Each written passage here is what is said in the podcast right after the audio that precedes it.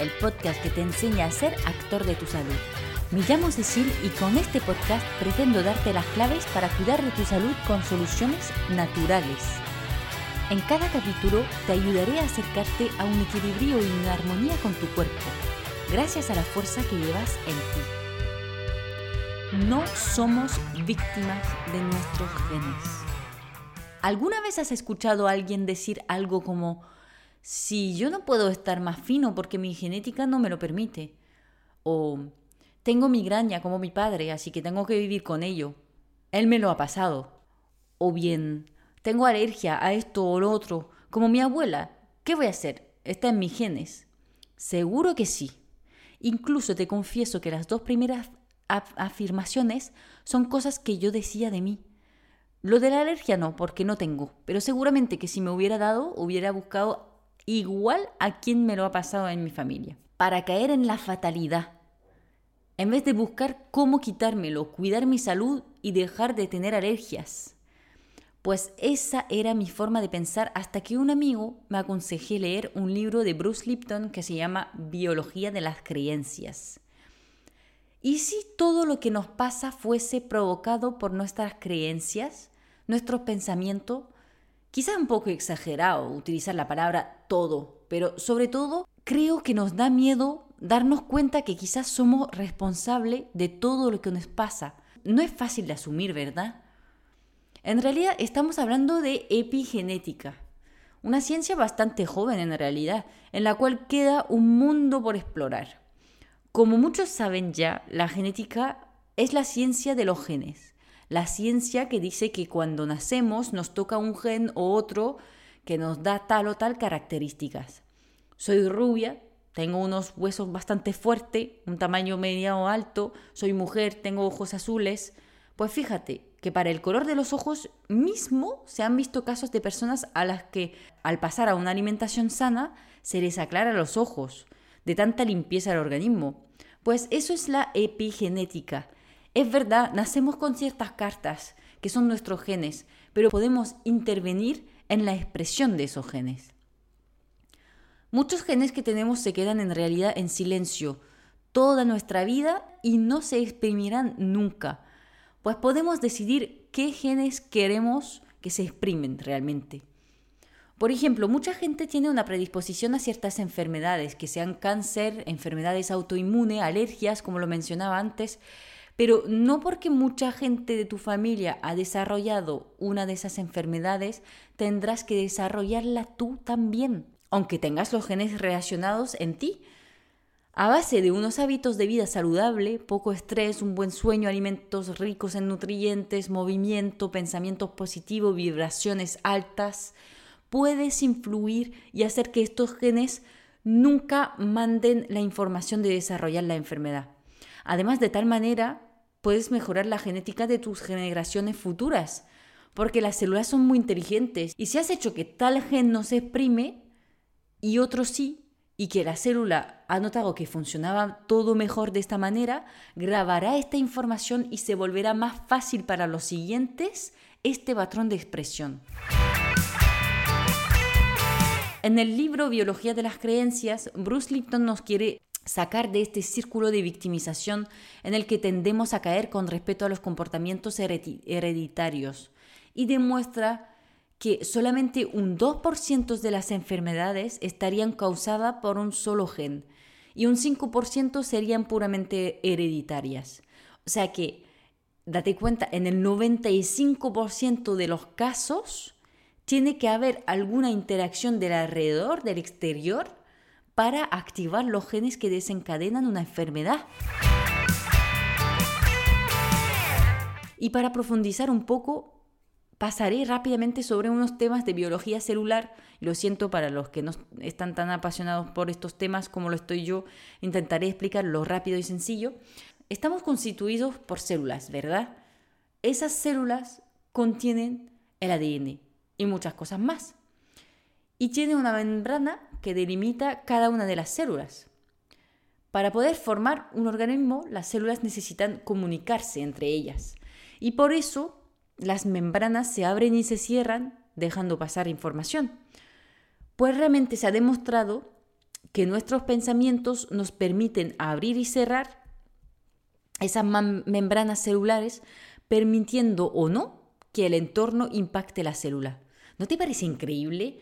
¿Te das cuenta de lo que puede conllevar unos pensamientos negativos constantes o a lo contrario unos pensamientos muy positivos? Eso viene también del hecho de que somos energía. La materia es energía, solamente se vuelve perceptible porque tiene una vibración más baja, pero somos energía y podemos subir y bajar nuestra vibración gracias a nuestros pensamientos. Finalmente tenemos que entender que nuestro organismo no sabe estar en crecimiento y en defensa a la vez. O sea que para seguir renovándose correctamente, reemplazar las células muertas por células nuevas para seguir funcionando bien, no podemos estar defendiéndonos a la vez. En el libro el autor toma como ejemplo una persona luchando contra una infección bacteriana en plena selva. Si de repente llega un león, de nada sirve vencer la bacteria si le come el león. Entonces, vas a concentrar todas tus fuerzas en correr rápido, huir, mm, combatir quizás y parar el proceso de lucha contra la bacteria. El problema es que en nuestra sociedad estamos constantemente con un estrés encima que hace entender al cuerpo que tenemos un peligro exterior. Entonces el organismo deja de hacer funcionar correctamente sus funciones vitales para prepararse contra un ataque que nunca llega, porque no estamos en la selva. Y este estado se vuelve crónico, impactando mucho todo nuestro organismo, todo nuestro funcionamiento. He hablado de este tema también en el podcast sobre el estrés, por si te interesa. ¿Y sabes qué es lo peor? Es que la mayoría de, nuestros, de nuestro estrés viene de nuestro pensamiento y que el 90% de estos pensamientos de peligro podría ser evitados, no son tan justificados, no tienes que ponerte en este estado de estrés tan alto. Mm, o sea que podríamos disminuir el impacto negativo de los pensamientos de un 90%.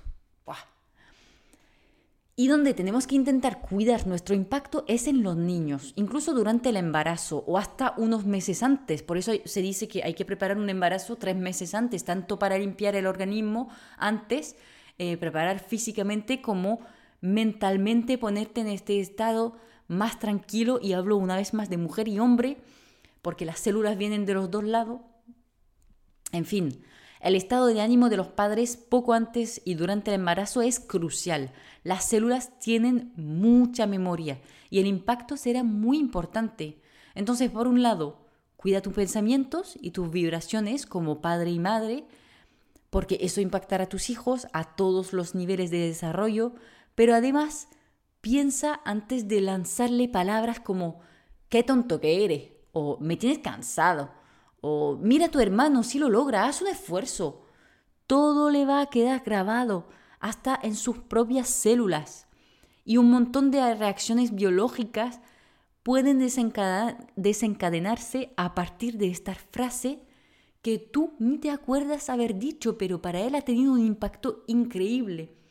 También cuando le vas a gritar, porque va a asociar la situación como algo muy peligroso. Por ejemplo, si un niño se acerca a una piscina y te das cuenta al último momento y empiezas a gritarle, retarle, que yo entiendo porque da miedo, obviamente. Yo aquí no te estoy dando una lección, te estoy diciendo el impacto que puede tener tus palabras sobre tus hijos, pero ya sé que no es tan fácil hacerlo así. Pues en este momento de gritarle y retarle, el niño va a asociar el agua a un gran peligro y más tarde quizás le va a costar la vida aprender a nadar o incluso podrá desarrollar acuafobia porque mm, se le ha quedado grabado esa creencia de que el agua es peligroso porque mi mamá grita cuando me acerco al agua. En fin, lo has entendido, nuestros genes nos dan un cierto potencial, pero luego nos toca impactarlos con nuestros hábitos de vida y nuestros pensamientos para caminar hacia la vida que deseamos. Muy pocas situaciones son fatalidades. Ahora depende de ti decidir impactar positivamente tu genética. Espero que te haya gustado el capítulo de hoy. A mí lo que me encanta de este tema es que hablamos de ciencia fundamental con las células y el ADN, temas que siempre me han encantado. Por algo tengo una formación de científica, farmacóloga y trabajé unos años en laboratorios con células y proteínas. pero a la vez añadimos un aspecto más espiritual que me fascina también. Ay, ojalá tuviera más horas diarias para que me pueda formar más y más. Eso del conocimiento es peor que la droga. Y cuanto más aprendes, menos tienes la sensación de saber. ¿Qué ha pasado a ti? Bueno, pues pásate por mi cuenta de Instagram, Amaneciencia Naturo, para contarme tu punto de vista. Y bueno, si me dejas unas estrellas o un me gusta de camino en la plataforma de, de, podcast que estás usando, pues te lo acepto encantada. Gracias por escucharme, nos vemos en el próximo capítulo de Cuida tu energía vital.